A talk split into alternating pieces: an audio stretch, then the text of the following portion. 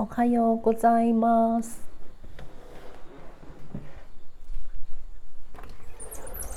ちょっと朝早いのでドアを閉めて、まずは音楽をかけようかな。しんさんおはようございます。えっ、ー、と、おはようございます。音の喫茶店低音ボイス。ほう。600回放送収録音の喫茶店 AFM をやってます。音のコーヒー音のコーヒー素敵ですね。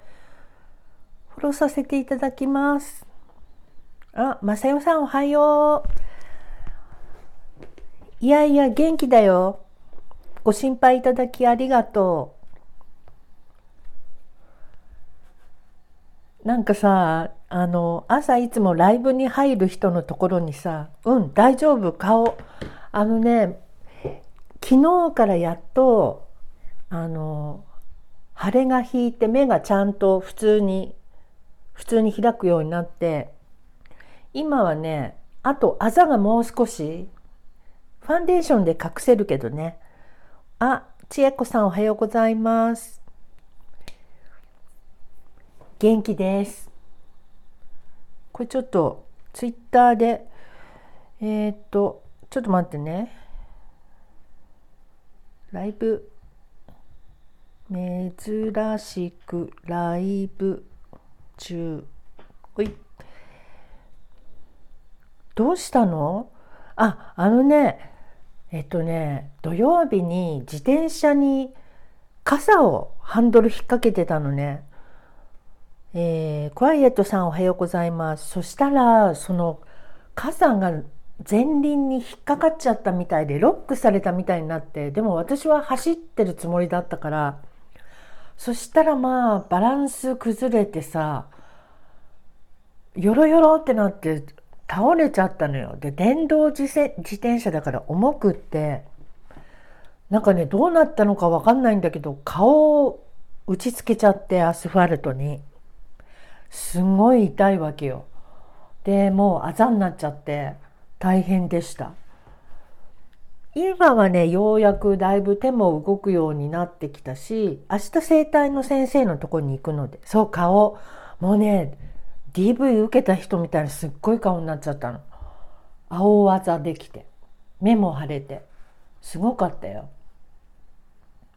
でも今はもう大丈夫。なんとか大丈夫。ちょっと音楽なんかかけようかな。えっ、ー、とどれにしようかな。これチューズデーカフェ。今日チューズデーじゃないよね。ウェンズデー。ハワイアンって感じじゃないな。これにしようかな。あ、これ違う。カフェミュージック。リラクシング。これでいいや。ちょっと軽くね。やだ、DM するよ。そうなのありがとう。お願いします。でもね、今日だいぶ、まだちょっとこう、眉毛を押すと痛い感じだけど、でもレントゲンとかも取ってきて、骨は大丈夫っていうことだったので、大丈夫かなと思います。ひろむさん、おはようございます。朝の充実が人生を変える。確かに。朝の時間の使い方これを意識するだけで点点点そうですよね。確かに、えー、顔に顔にあざ残ったりあざなんて残るの？嘘。残んないよね。もうだいぶねなくなってきたけど。へえあざに効くアロマ打撲に効くアロマ？すり傷はちょっとほっぺたのところがすり傷あったけども治ってきた。でねあのこのぶつけたところに手を当てて早く治れ治れで ずっと言ってるのね。そしたら結構なんか治りが早い早いような気がするよ。あ、みーなさんおはようございます。えミーナさんハワイと海外旅行が大好きな香りの先生自由と穏やかにハッピーに毎日を楽しく生きています。わあ素敵ですね。私も香り大好きなんです。そうだ香水なんかつけとこうかな。やっぱりあのどこも行かなくても香水つけてると一日楽しく過ごせますよね。えー、こうは人生人生おはようございます。人生瞑想中でも読書はする。なんだか素敵な方がいっぱいいらっしゃってくださって。ただいま人生瞑想中もうどうしたらいいかわからない。38歳の男。たまに死にたい。まあそうなんですね。まあでも瞑想した先にきっとね明るい未来があると思いますよ。瞑想しないとわかんないですからね。あの自分が何を求めているのかとか川原学長さんおはようございますあのいつも思うんですけど人生で困難なことにぶつかった時って必ずそれぶつかんなきゃいけないことになってるような気がします。でそこを抜けた時につながってるんですよその先に。皆様ごきげんよう川原学長さん。そうですね。おはようございます。なのでね私最近はあの結構試練みたいなものが来るとあこれは何の意味があるんだろうとかこの先何かにつながってるんだろうなっていつも思うんですよね。こうさん瞑想しすぎて嫌になった。まあねそりゃそうですよ。嫌にもなりますよね。今日ねなんで私が今ライブをやっているかっていうといつも朝聞きに行く方がいるんですよ。朝必ずねあのボストンの方から配信してる方がいるんですけどその方がね昨日の夜からちょっとなんかもう焼け酒で朝からワインを飲んでるみたいなツイートしていてごきげんよう正代さん。ん？お仕事かな？でねその人が今日今日のは今ですよね。今ってことは向こうは夜だと思うんですけどライブ聞きに行ったら声が何にもしなくってで固定のツイートがされていてそこに何て書いてあったかっていうともう今日は何も喋らないのでグループチャットのような形でご利用くださいって出てたのね。寝てまま死ねたら最高何朝から言ってるんですか？なんかかまってちゃんなんでしょうこうさんは。でねあの多分ねなんかこう彼女と喧嘩しちゃったかなんかなんですよその人は。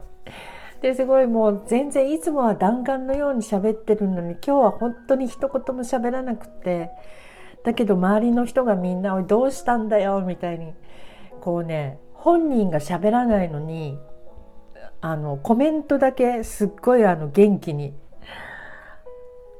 盛り上がってるっていう現象を見てね面白いなと思って。でそれで多分彼は今恋の悩みでね落ち込んじゃってると思うんですけどなんかでも私からするとそんなそんなことで悩めていいなとかって 思っちゃうんですね私アラフィフなんですけどやっぱりねあのどんどん千恵子さんもわかると思うけどさ年齢がいくと恋愛にこう恋に落ちるとかそういうことってなかなかなくなってくるよね。恋愛ってあの錯覚とか言うじゃない恋は錯覚なんか恋するとみんなチンパンジーになっちゃってなんかさ正気を失っておかしくなっちゃうみたいな感じじゃない？恋するって。でそういうのってなんだろう人生のうちで錯覚だからさだんだんこう年をいくと起こらなくなってくるわけよ。だから人を好きになったりするとうわ人好きになることまだできたなんて思ったりすることがよくあるんだけど、えー、千恵子さんマダム今錯覚中。えー、それはねどうだろうね。まあそうだね。あの結構錯覚中だよ。えっ、ー、とこうさん僕には関係ねえ。そんなの関係 そんなの関係ねえって古いとか言って。ね。そうだからさ逆にあの人と恋愛ができてでそこで何かトラブルが起きても悩んじゃってるとかさ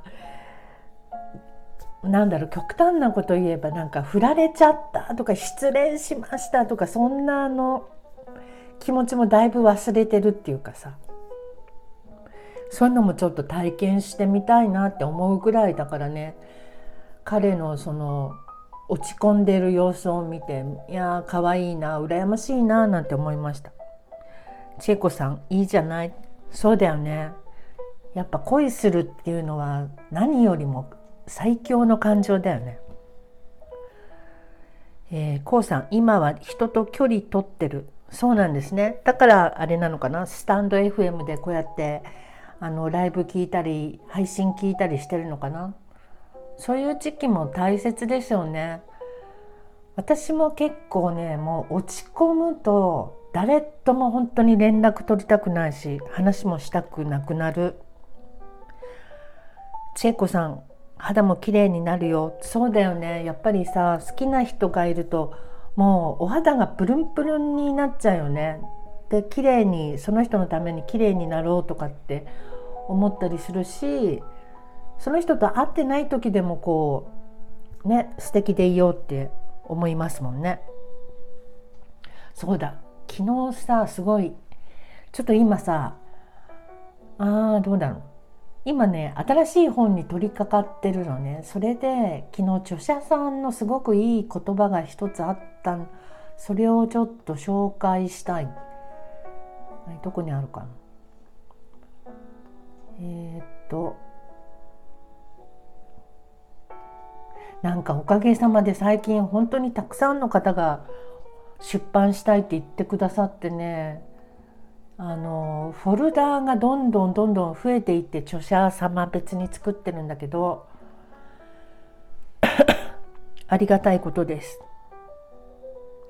千恵子さんやばいな私男性ホルモンの方が優位。いやそれはそれでさあの元気だからいいじゃん男性ホルモン。あ、レナマルちゃんおはよう。富士山もおはようございます。皆さん、あの、モサくん知ってますか？モサくん。ボストンのモサくん。今ね、モサくんが多分ライブしてる時間で、さっき遊びに行ってみたんだけど、喋んないわけよ。何にも。ライブは開いてるんだけど、喋らなくって。で、今日は、何も喋らないし読まないのでグループチャットとしてお使いくださいみたいに書いてあってなんかめっちゃ落ち込んでるの。昨日からおかしかったもん。なんか朝から赤ワイン飲んでやるみたいな焼け酒みたいなこと書いていて。うん寝てるんじゃないの。あの落ち込んでるの。多分。でねまあそれは多分あのいろいろとね。あマチコおはよう。きっと恋愛であの打撃を受けて死んでるんだと思うんですけどそれが可愛いなと思って羨ましいなと思ってねなんとなくあのモサ君を元気づける意味も込めて今ライブを開いてみました。で今まで話してたのは恋愛っていうのはねあの失恋だろうといやいやそれあるだけいいじゃんみたいな。羨ましいなと思ってね今みんなでお話ししていました。うんモサさんとこ見てきてまだいると思うよ。だってさあれですよねそう人生の中で恋愛って何回できるんだろうってさ皆さん考えたことありますか？私はね結構長いあのスパンが10年とか15年に1回ぐらいしか多分人のこと好きにならないのでどうだろう。本当に好きな人って多分5人とかそのぐらい？5人で15年じゃ65歳になっちゃうからちょっと違うかもしんない。5年とかかな。どうなんだろう。でもね本当そんなにどんどんどんどん人好きになったりしないのよね。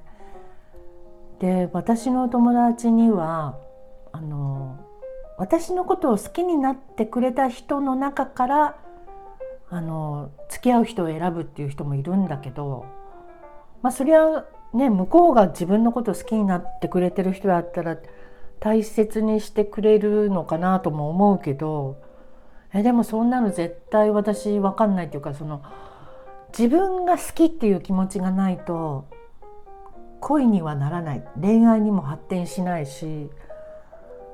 で私はどっちかというとですね女なんですけど自分から好きになって落としたいみたいなタイプなのね。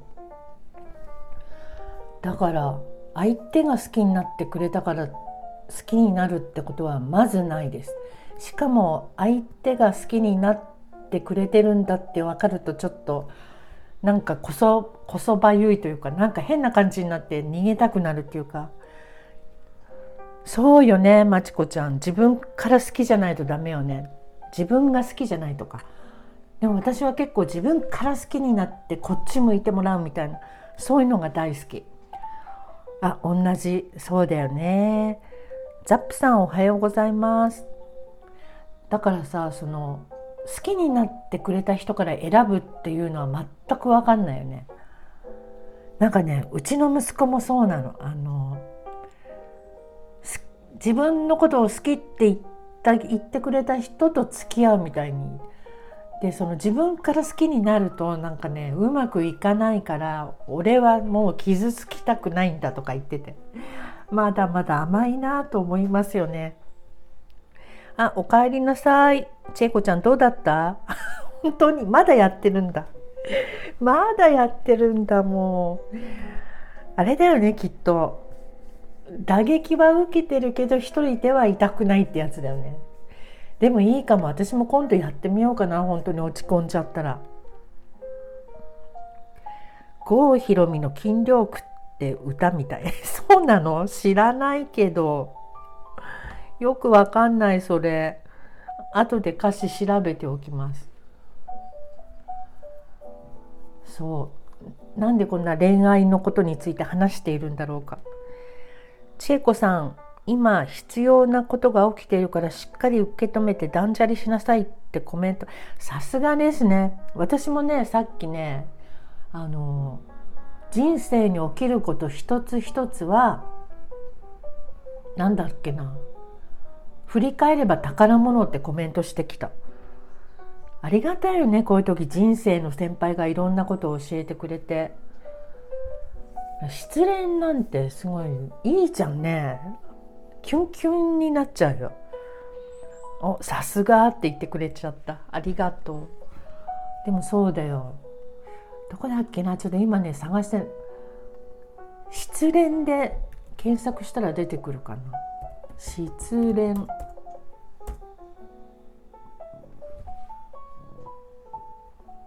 うん違うかな。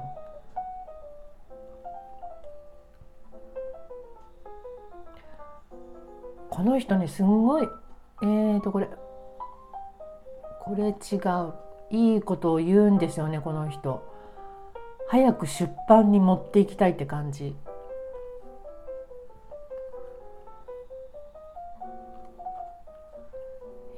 とちょっと待ってね。ちょっと待ってね。今原稿をね原稿が変なことになっちゃったレイアウトが。ちょっとお待ちくださいね。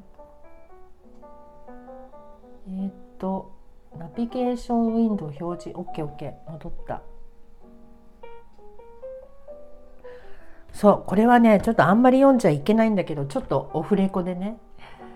恋人と長続きする秘訣のところにこんなこと書いてますね。たまに出会った頃恋に落ちた時の相手と自分を思い出し新鮮な目と気持ちで相手を思うこと。だって恋人と長続きする秘訣。素敵だよね。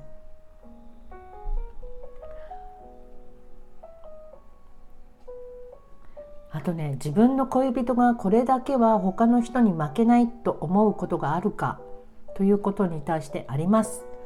その人でなければならない理由を宝物にすることから相手への愛が深まります。だって。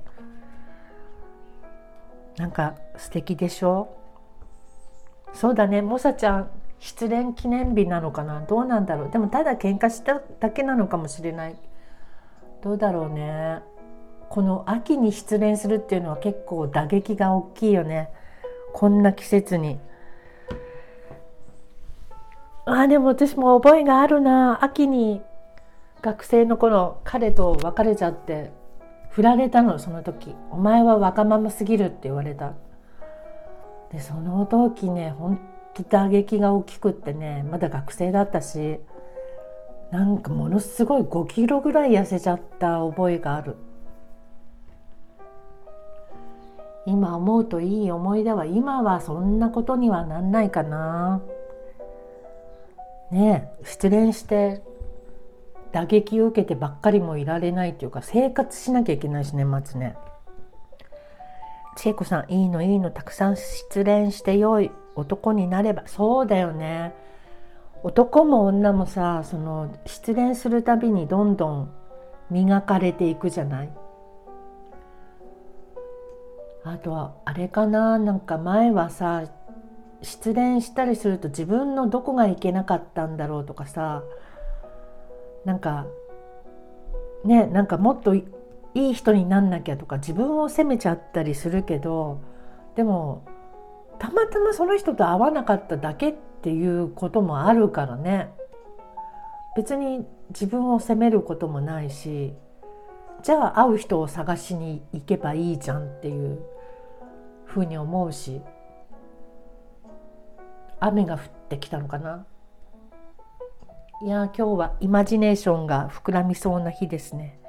マリコさんおはようございます。モサちゃん今ここに来れば すっごい慰めになるのに。千恵子さん失恋ならいいよ。本当私私？どうみ親をどう見とるか？もうこの域だもん。なるほどそっか。それは私にはわからないな。うちはあのお兄ちゃんが、えっと、母と一緒に同居してるの2世帯住宅なので。で父はねもう7年ぐらい前に天国へ旅立ったんですけど母は元気ですね。今81人かな。結構元気。ありがたいことに。マチコ大、えー、逃した魚は大きいぞって思ってたらええねん。そうだよね。もっといい男になってもっといい女になってさ見返してやればいいんだもんね。やっこさんおはようございます。こんにちは。千葉の方なのかしら。千恵子さんまだ若いね。うちは88になりました。ああそうなんだ。そっかそっか。末広がりの88親の介護とかもあるもんね。そうだよね。そうやってみんなあれなのかな。いろいろと自分なりの人生に突入していくのかな。うちはなおばあちゃんが靴で90 94とかで亡くなったのかな？なんかある日ぽっくりとトイレで倒れてたっていう。あのあのね亡くなり方は私理想だなとか思っちゃう。何の迷惑もかけずにっていうか本当にある日トイレで倒れてたみたいなんだよね。でその時うちの父が発見して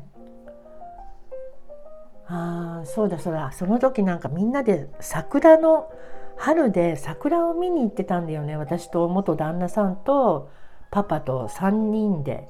あとお兄ちゃんもいてうちのお兄ちゃんも一緒に桜見に行ってておばあちゃんはちょっと足があれだからっていうんでお留守番しててで帰ってきたらあの倒れててトイレで。そしたらパパがねいつもすっごい冷静なのにもうあの救急車を呼ぶ電話ができないわけ。昔だからまだあの家電とかがちゃんとあった。で電話がのダイヤルが回せなくてで私が電話した覚えがあるな。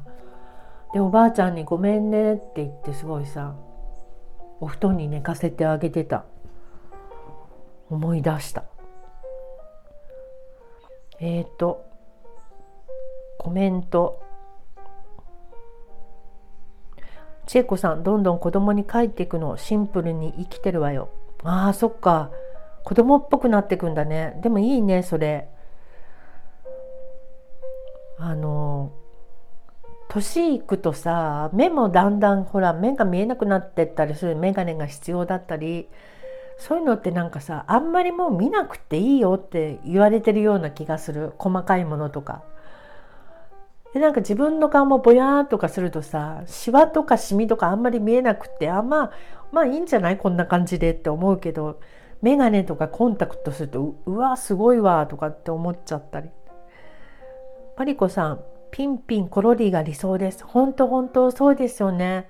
私もそんな感じで行きたいなと思う。ねえ、チェコさん、同感です。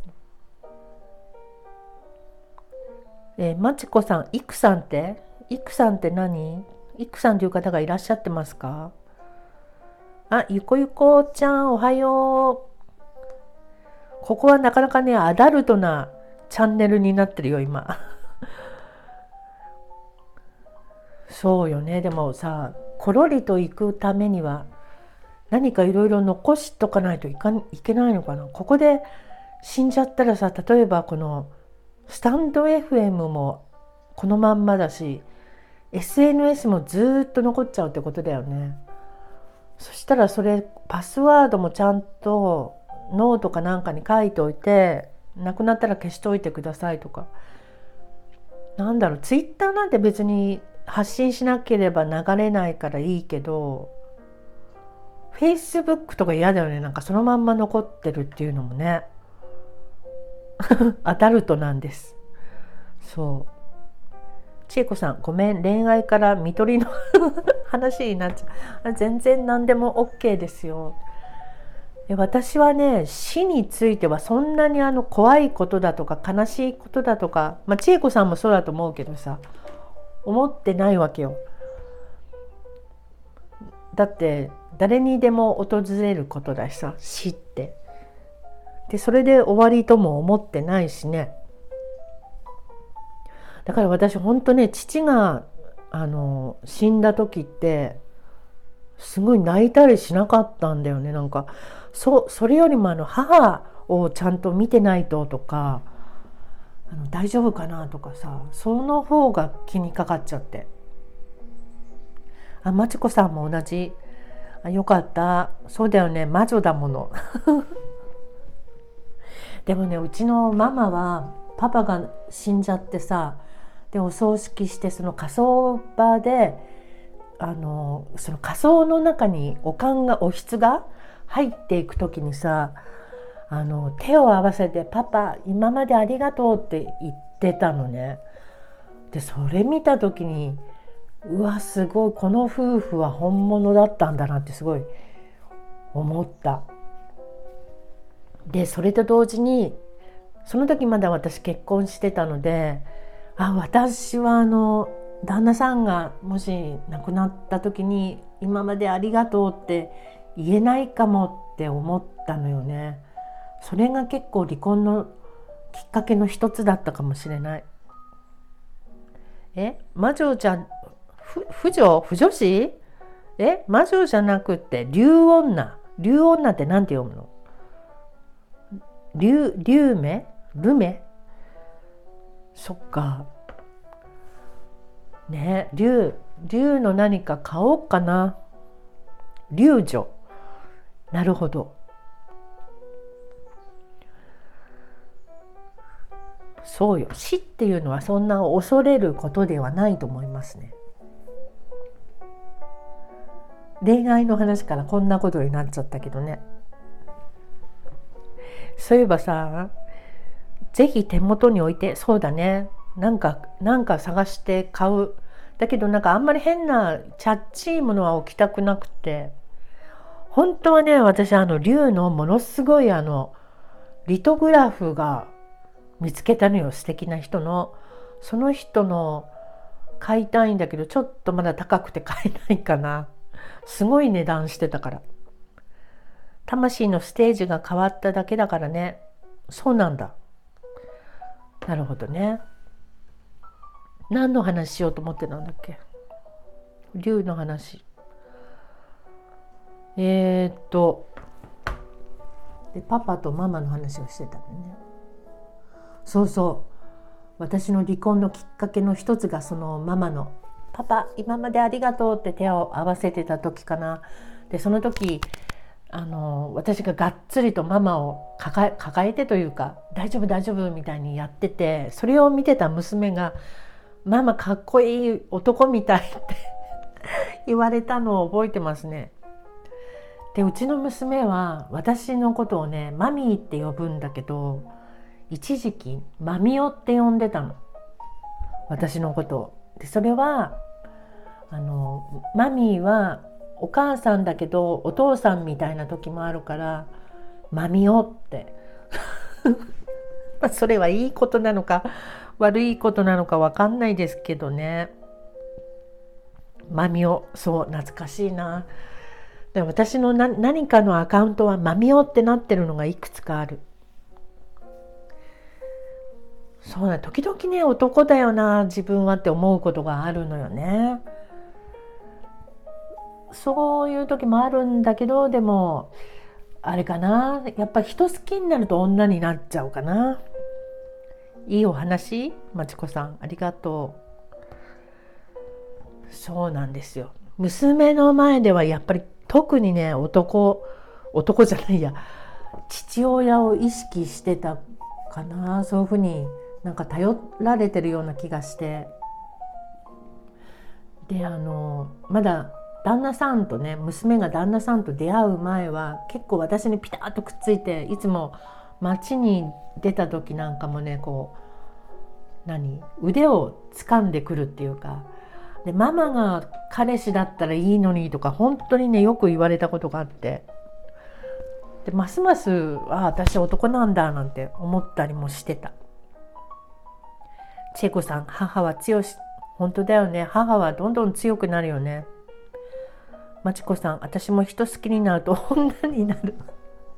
そうなんだ。意外とそうなんだね。意外とっていうか。なんかさ、昨日、まち、まちこさんとあの LINE でメッセージしてたのよ。で、その時にさ、私があのちょっと、男の人ってさ、こういう、こうこうこうなのかなって、マチコに聞いたことがあったのね。一応マチコ、ほら、性別は男じゃないって聞いたらさ「私オカマだからちょっとよくわかんないけど」とか答えられちゃって。すごい面白いと思ったあ聞く人間違えたわって思ってたの昨日。千恵子さんエネルギッシュな女。そうだね。エネルギーがすごいある。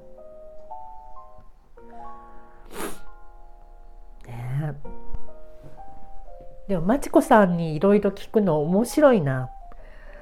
やっぱさ一応男なわけじゃ男の気持ちもわかるでしょ？だから相談しやすいんだよねいろんなことを。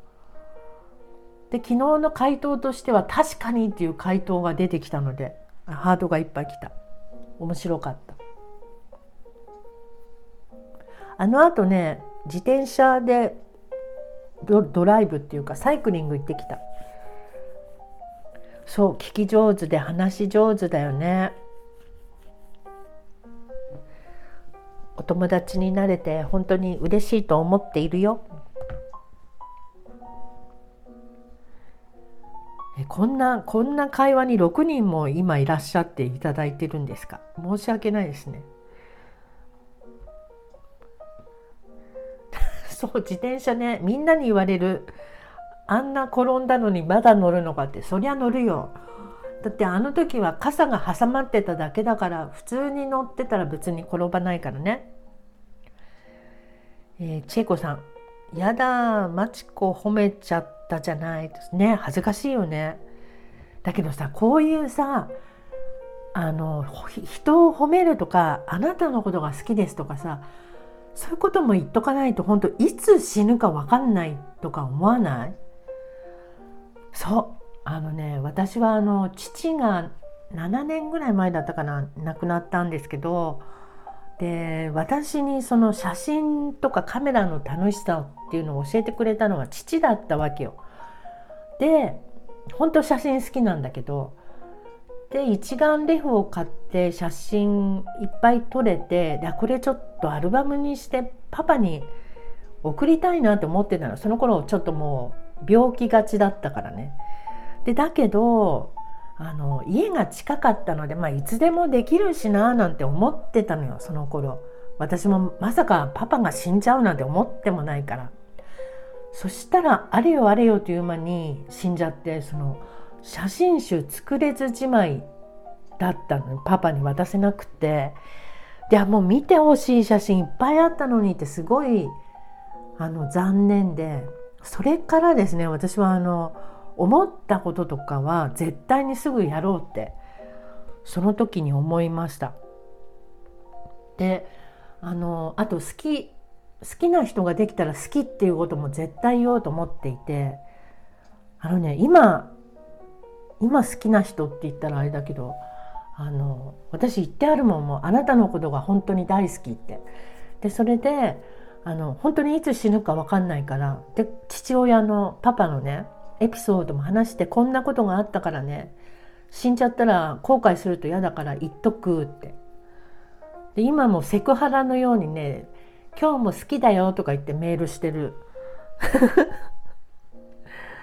えっと千恵子さん。確かにね今日かもしれないし30年後かもしれないし。そう。でもさ30年後だとしてもさ言っといて別に損はないじゃない。30年後なんてお互いにボケてるかもしんないし。したら言っとかないと。けど生まれてくる前にストーリー自分で決めて生まれてくるからまたまたほらそそういうふうにさすぐにスピリチュアルに持ってきすぎんのダメよ。普通の人わかんないからそういうの。めっちゃ素敵やんそうでしょ？そうなの。でもねそうやってあの何て言うの？割り切っちゃうとっていうかな開き直っちゃうと結構楽よ。で向こうも何言ってんのユミリンみたいな感じでニコニコして聞いてくれるしあの好きって言われて嫌な人もいないだろうしね。まあストーカーじゃない限りね。ボケてるよね30年。っていうかしんほんと死んじゃってもういないかも30年もしたら。したらさこの今の正気の気持ちであなたが好きとかさあなたのこんなところいいと思うよとかさそういうのはどんどん言わないとね。こうさん30年後なんて想像できん。そうですよね。でもこうさんまだ30代じゃん？30年なんてすぐ来るよ。多分。私も38歳の時なんて遠い昔のような気がする。38の時はね38子供が2人生まれてでもうちょっと大きくなってきて結構あれだなもう人生の一番辛い時だったそれこそ k o さん私38とか40ぐらいの時でこれでもその時にねこれどうにかしなきゃってすごい思ってたのね。で私は専業主婦だったのでどうにかしようにもまず職を見つけないと独り立ちできないなって思ったのがいつだったかな後でちょっと年表みたいの作ってみよう。であの離婚して独り立ちするには何か本当に見つけないとと思って働き出してでも働き出したのが普通の仕事だったのでこの仕事では無理だともっと何か手に職的なものを見つけないとなと思っていろいろ探し出した。だからその38歳の頃はねあの本当に旦那さんのことをちょっと憎んでるっていうかもうこんな人に会わなければってすごい思ったりもしてたんだけど今は逆に感謝してるよ本当に。あのだってあの時のあの辛い思いがなかったら今ここに来てないから。その時いろいろ辛くて考えてどうにかしなきゃって思ったおかげで今私は楽しいからねすごく人生が。なので逆に感謝するぐらい本当にあの時辛い思いをありがとうって思ってます。ね30年すぐだもんね。めっちゃええ話泣いてる？まちこさん 朝から。もう8時過ぎちゃったじゃんみんな仕事大丈夫なんですか？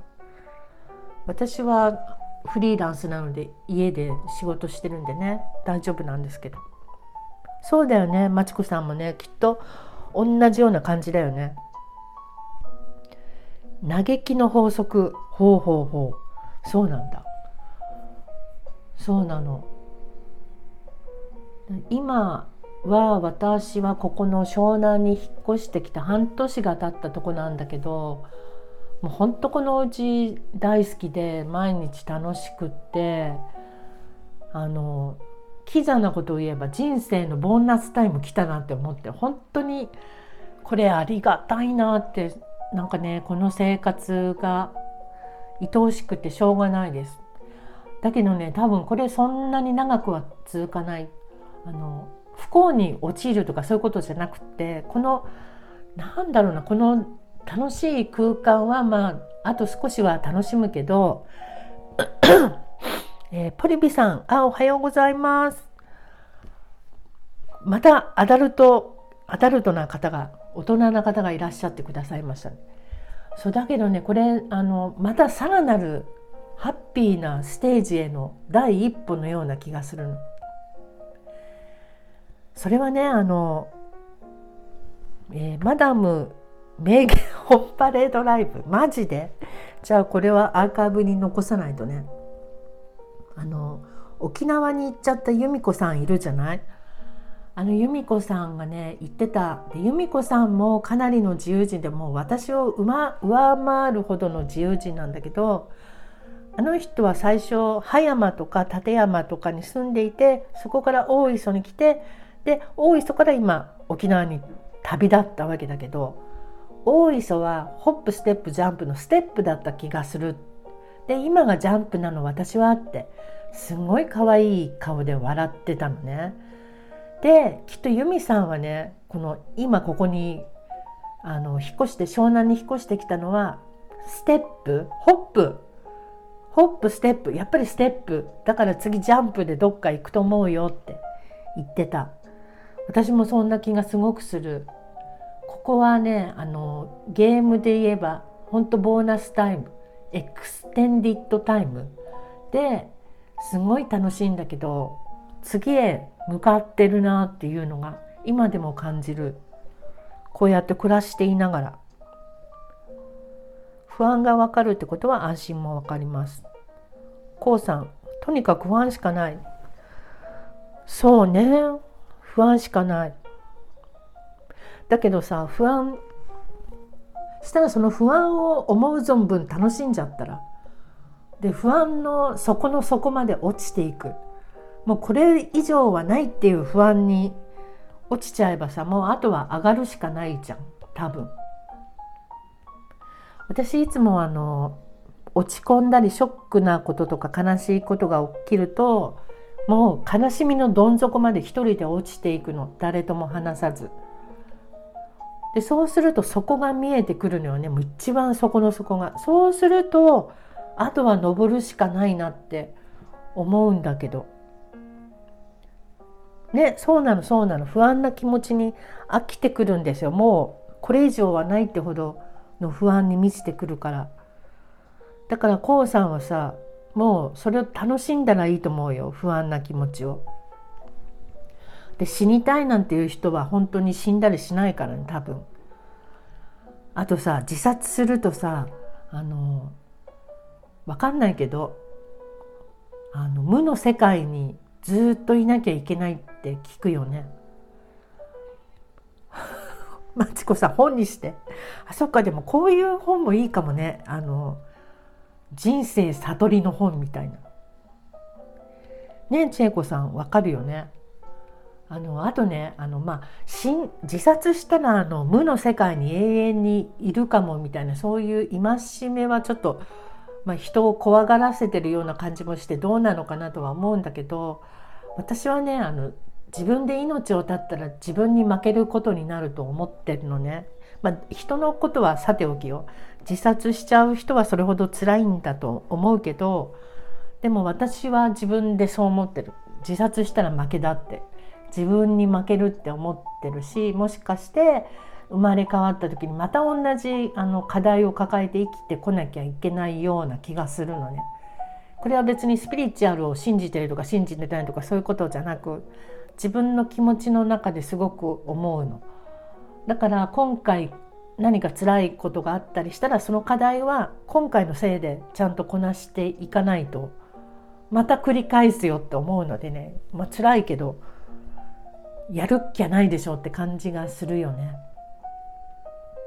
あとあのビートたけしがビートたけしだって古 北野武が言ってたけどあの人生ってサウナ風呂みたいなサウナ風呂から出た時が死ぬ時の気がするって言ってたなんか生きてる時は暑くて辛いまだかなまだかなって思ってるけどそこ上がった時にふーって涼しいじゃない？サウナからそれがなんか死ぬ時だから死ぬ時は楽しみみたいなことをたけちゃんが言ってたよ。まちえさん、まちこさん、マダム語録。そうだね。今日なんか、モサ君のおかげでいいこといっぱい言ってるね、私。死んだらあかんね。そうだよね。負けだからね。えー、チェコさん死、にたくても人って簡単に死ねないからね。確かに。あのね、私の大好きな村上春樹さんの小説だったかなあれ村上春樹だったと思うんだけどなよくさあの拳銃でピストルを頭に当てて死のうとする人いるじゃない。でピス拳銃自殺。あれほらあと口の中にピストル入れてとかさ。ああいうのって大抵ねあのなんていうの重心がずれてうまく死ねないんだって。そんなうまいこと一発で死ねるなんてことはお話の中の世界でなんか変なこう頭の横をかすったりしてね変に生き残っちゃうことが多いからやめた方がいいですよって何かで読んだよ。えー、千恵子さん死にたい対死んでないことを自覚してそうだね。死にたい。死にたいってことは生きてるってことだもんね。えー、人は生きてるんじゃなくて生かされていると自覚すること。すごい。深い。私まだそこまでの境地には慣れてないな。生かされている。生かされている。神様にとかそういうことなのかな？うん。なんかでもいろんな人の力を一人で生きてはないなっていうのはすごく思うね。自分一人の力じゃなくてみんながいろんな人が助けてくれるし見ててくれるし。あとなんだろうあの誰も自分のことを愛してくれなくても神様だけは愛してくれてるって思うとあの心強いとかいうのも聞いたことがある。それはちょっとわかるような気がする。あとね私はあの最近自然の中に住んでるから特になんですけど大きい大木とかあるじゃない？よく神社にもあると思うけどうちはね裏山の頂上にものすごい大きいクスノキがあるのね。でその木に抱きつくとめっちゃあの安心するもう揺るぎない何かこう存在でその木に向かって「今日ねこんなことがあったの」とかね誰もいなければだけど話すとすっごいもう涙が出るほど落ち着くのよね。そういうこともやってみるといいと思うよ。頭おかしいと思われるけど。あ、琴音さんおはようございます。すごい、大人がいっぱい来た。あ、ませおさんいってらっしゃい。今日も一日頑張ってください。ラウさん、おはようございます。チェコさん守られてるからそうだよね琴音さんこの前あのコンタクトじゃなくてあれなんだっけ？目の目のお話あれをすごい最後まで聞きました。なんて言うんだっけあれ。えー、っと目を目の手術して目が良くなるのなんて言うんだっけ。あそうそうレーシック。レーシックでございます。ちょっとね本当にやりたいなって思うんだけど私怖くてできないわやっぱ。でまだ検査行ってないからわからないけどその目目の膜が薄くてできませんって言われそうな気がして。っていうか怖くてできない。だから今コンタクトで我慢してるんですけどね。こうさん最近の自殺者を見てるとやりきれない。そうね、うん、見なくていいですよそういうのはあんまり。見ちゃダメよ。根岸さんおはようございます。そのさ辛い時をまあ楽しめって言っても楽しめないだろうけどそれは本当ね自分の糧になると思うから是非その不安を思う存分楽しんでくださいと思いますよ。いや千恵子さんもやっぱり明るい明るいっていうかでもあの私とか千恵子さんが明るいのはその気質が明るいというよりもやっぱり今までにいろんなことがあったからだと思うのね。結構ね私も言われるよそんな大変なことはあったなんて見えないねってよく言われる。そうそうその今を誰かのお役に立ててあげてほしいな。その今を誰かのお役でそうだね。このこれ私のこと？レナマルちゃんおかえりまだあの語ってるよ。そうだねこのなんだろうななんでこんなに強いんだろうって最近自分でも思うけどさ。まあ女は強いよね。ここにいるあのマダムな皆さんは結構やっぱ乗り越えてきてる方が多いと思うので。琴音さん私警察で自殺系の仕事をしてた時心病んで半年休んだからわかる。あそうなんだ。その仕事をしていて心病んじゃったんですね。いやそれは大変そうですね。そっか。私はね心を病んだことはない。今まであの辛いことはあったけど本当にもう立ち直れなくなっちゃったとかそういうことはないかな。あコペルちゃんいらっしゃい。モサくん終わったの？今ねモサモサくんの話聞いてて私急にライブやろうと思って恋愛話からさ始まり死の問題に至りあと不安不安がどうしたこうした自殺してはいけないとかね。そんな話してました。あ終わった。そうなんだ。モモサくんきっと今辛いんだよね。だけどさその辛いっていうのも宝物だよねって今みんなで話してたの。もしそれがさ恋愛のことで今へへこんでるんだとしたらそんなの恋愛でへこむこと自体羨ましいとか言って。だいたい恋愛人を好きになること自体なかなかなかったりするからどんどん年取ってくるとそれは羨ましいよねなんて言ってたの。琴音さん理恵さん人の死は割り切れない人には合わない？割り切れない？理恵さん理恵さんという方もん？マリエさんかな？えっ、ー、と兄弟太郎さんそしてミリさんこんにちは。なんかすごいいろいろ語ってますよ。割り切れない人には人の死は割り切れない、えー、そ琴音さんそれは自分がそこにいてはいけないと気づかせてくれるために経験したんじゃないですか？あだんだん難しくなってきて分かんなくなってきちゃった。ゴスペルさんおはようございます。とにかくですよ。治らない病気になったら自殺を選ぶ治らない病気になったらでしょまだなってないでしょコウさんは。コウさんはね大丈夫今日またあのこの私のライブに来たってこと自体があのハッピーな方へ導かれてると思うよ。おはようございますコスペルさん。このさコペル君もそうだと思うけどさみんなねあれですよ。傷ついてるわけよ。私もそうだけどね。だけどそれに負けてないっていうかさ。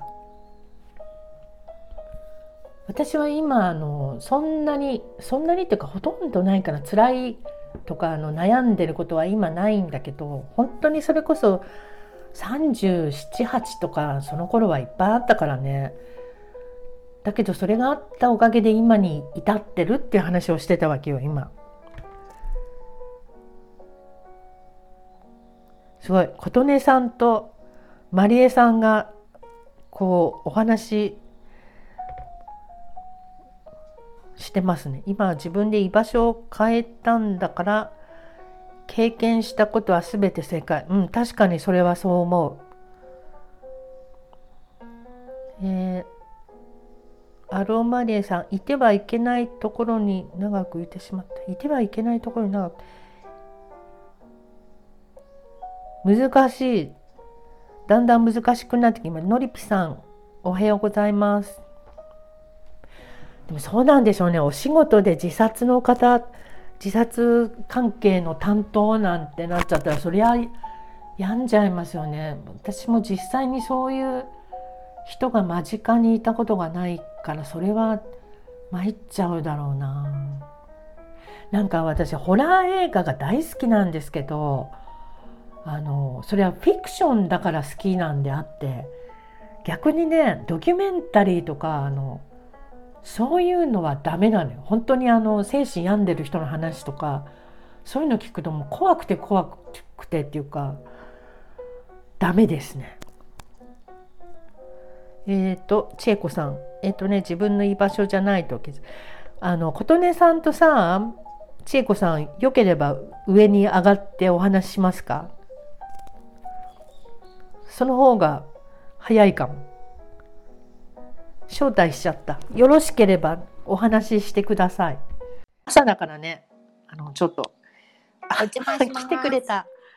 おはようございますおはようございます。聞こえますか？はい聞こえます。あよかった。聞こえてます。ぜひぜひここでお話ししてください。皆様のために。だいぶ風快ですね。朝ね。ね朝から何喋ってんのって感じ。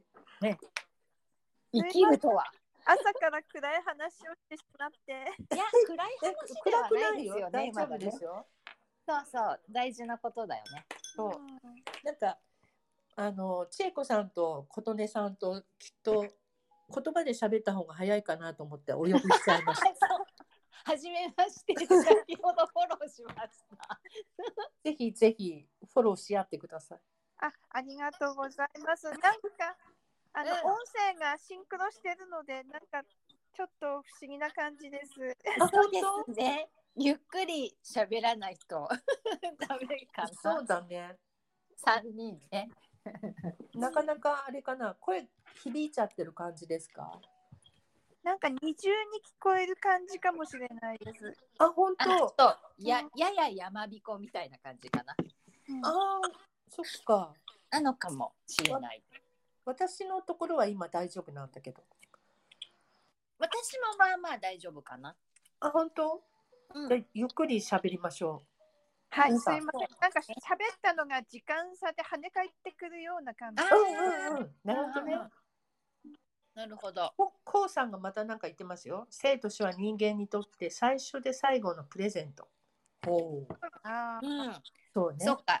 私ほらあんまりそれについて答えるとさ、スピリチュアルに寄りすぎるからそうなの。スペルさんはさ、スピに行きすぎるから分かんなくなっちゃう多分。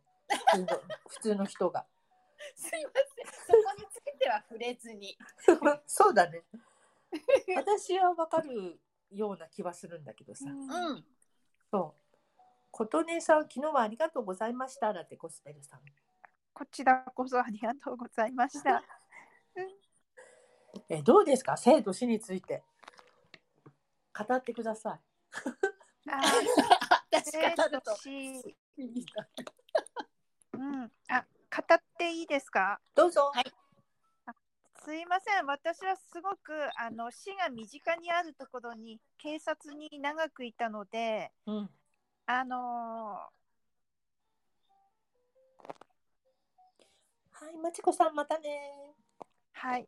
バイバイ。なんていうか、幸せはすぐに終わることがあり得る。津波とか交通事故とかそういうので一瞬にして亡くなってしまうっていうところを、うん長長い30年ぐらいそういう世界にいたので、うんはそれが当たり前に周りが思わないとうん仕事をしていけないっていうところに、当たり前に思えない自分が混じってしまった感じがあったのでずっと違和感とここにいちゃいけないんじゃないかなっていう思いを抱えている自分も不幸だったし多分私がそういう悩みを打ち分ける上司も不幸だったかもしれません。うーんうんえそうそういうその幸せはすぐ終わっちゃう突然終わるかもっていうものをし当たり前には受け止められなかったってことですか？琴音さんは。そうですね。例えばあの仕事をしている事務室の隣の車庫とかに、はい。あの霊安室とかそういうご遺体安置するところがないので、うんうんうん。そういうところにご遺体を安置してたりとかしていたので、うん。やっぱりちょっとそういう環境が普通の方は普通はない環境なので、うん。自分にはうん。うんなんかこうふわふわしたような世界にいるようなのを30年感じてましたね。30年はでも結構長いですね。それは長いな。それはすごい大変そう本当に。でも結局その狭間にねその現場にいなくても、うんあのどうしてその例えばねさっきもコメントいろいろほらこうさん入ってるけど、うん生きるってなんだろうとか、そういうふうにこう自分が分からなくなっちゃう人っていると思うんですよいっぱいね。ね。うん、だからそういう人に自分が30年間かけてこうなんだろう気がつかされてきたことを伝えてあげるっていう役割があって私はそこにいたんだろうと思うのね。はい。うん、普通になんだろうこう呼吸してることもこれって当たり前ではないわけで、そう。ね、朝迎えられることも普通ではないわけです本来ね。うん。だけど忙しくなってくると人って結局その子供の頃から何々をしなければならないっていう環境で日本人ってねずっと生活してるんですよ。はい。だから他人と競ったりうん自分っていうものを向き合うこと時間に使わないで楽しいとか感情の部分にフォーカスしないでやらなきゃならないことだけで生活する時間がものすごく長いからうん。自分が分かんなくなっちゃうんだよね。うんだから改めて家族って何だろうとか生きるって何かなとか健康って何だろうっていうのは今年はみんな誰しも考えたと思うわけ。そそうだからうん過去そういうところにいてああいう思いをしたとか家族のことだったりいろんなことを見てきてるからう。うん。で改めてこうじゃないですかっていうことを自分の言葉に変えて、まあ、伝えられるタイミングがあるのであれば伝えてみたらっていうメッセージなんじゃないかなっていう気はしますよ。私はね話を聞いてると。そうですね。うん。うん。うん。そん。な気がする。うん。うん。ね、今年はみん。な考えましたよねきっとね、うん。いろん。なことを考ね。えた。うん。と思でそれで自分なりにこれからどうしてこうかなとかこれがすごく大事だったなとかさ、う。うん。そうもの。はこれだなとかね。うそうね。ん。うんで逆自分の心地よさって居心地が悪いところにいないと心地よさって絶対にわからないのでああ、うんそれある。そうね。そうだからそれは生きるとか死ぬとかっていうことも含めてのなんだろうあのなんだろうな私今結局そのふでもきっとね意識してないだけでみんな経験みんなというかこれから経験する人もいると思うんですけどその親を見とるとかっていうことにどうしても向かわなきゃいけない、まあ、時期ってくるじゃない、うん。自分の親も含めて。うん。で私さっき言った88って主人の親なんだけどううん。ん。もう毎日だから一生懸命生きてるわけ。うん。だんだん耳も聞こえなくなり昔やってたことができなくなり、うんでもやっぱりそれでもその年齢が上がってきてそのこう死が見えてくる世代まで行くと、その自分の子がいていい場所もなんて言うんだろうな遠慮しながらになっちゃうんだよね。私うん本当にここにいていいのとか、うん優しい声をかけてもらっていい存在なのかとかそんなことまで考えながら生きてるんだよね両親見てると。うん。うんうんそうだからその、えー、と今いろいろ私もこのエッセンシャルオイルを使うと,、えーとね、結構重篤な方と出会ったりすることも多くて生きるってなんだろうって考えることがここの数年ものすごく多かったんです。仕事上でも。で、えっと、多機能介護施設を千葉県でやってらっしゃる方とちょっと知り合うきっかけがあってでその方っていうのはもうその見とるっていうことを、まあ、仕事にしているわけです。うんうん。うん、だからそのお年寄り認知を抱えてる方とかね もう地方でも言ってることが大体分かんなかったりとかねそういう状態の人と毎日一緒にいるじゃない？だからその死に向かうことをどうやって幸せと感じてそのまま死んで死なせるのかっていうことをすごく語る方と出会うことができてだから私自分の両親とどうやって最後の就活ですよだからどうやって幸せだったなってどういうふうにじゃあ自分の死ぬ場所だって自分で決めたいじゃない、うんうん。うん、だからもう私は畳の上で 自分家で死にたいよいいよって言って同じことを毎日毎日喋ってもすぐ忘れちゃうから、うん。うん、それでもなんか初めてこう話してるかのごとく「そうだよね」って言ってみたりとかしてそう、うん、どうやって毎日をこう楽しく最後終わらせるれるかっていうところを私も考えながら日々生活してるんですよ。なるほど。うん、そう。だからこう幸せな死なせ方っていうちょっとその言葉を聞いた時は、ものすごい衝撃だったんだけど、うん。うん、だからそれはそのさっきねゆみりんも言ってたけどマダムも言ってたけど死ぬって別に怖いことじゃないよねみたいな、うん。うん、もう体には寿命があるので、うん。うん、自分の体にも周りの家族にも今まで関係してくれた人たちにもみんなにありがとうって言って死ねる自分にもなりたいなと思いますね私もね。なるほど。うん、ですね。そう。そこに向かうにはねやっぱりそれまでの辛いこととかがないとね分かんないよね。うん、うん、多分それは分かるね。う。ん、で辛いことはなんか悪いことではないのでその時は、ね、あの嫌なことだなって思っちゃうけど、うん、でもそれがないと楽しいこともわからないっていうか。うん、わかるわかるわかる。そうそうそう。だから対局なんですよ。そうね。どっちもないとわかんないからね。うん。そう。本当それ。うんうん。ね。だからあの最初の話に戻るけど失恋してるなんて羨ましいなって本当に思う。本当 もうねあの余裕あって生きてる感じがするわ。うんうん、そうだね、生きることに余裕があるから大失恋もできんのよ。と思うわ。確かにそうかもしれない。なるほど。幸せなんだと思う私もささん。とっても。うん。いやすいませんあのちょっと、私そろそろ出かけなくちゃいけなくなったので。ありがとうございます。初めてのライブこれ参加でした。ありがとうです。琴音さんと聖子さんもつながっていただいて。ありがとうございます。またお話しましょう。こうさんも頑張ってね。はい、ありがとうございます。はい、じゃあ下降ります。これ、はい。これね、どっかどはい、ありがとうございまして皆さん。れなまるちゃん、いってらっしゃい。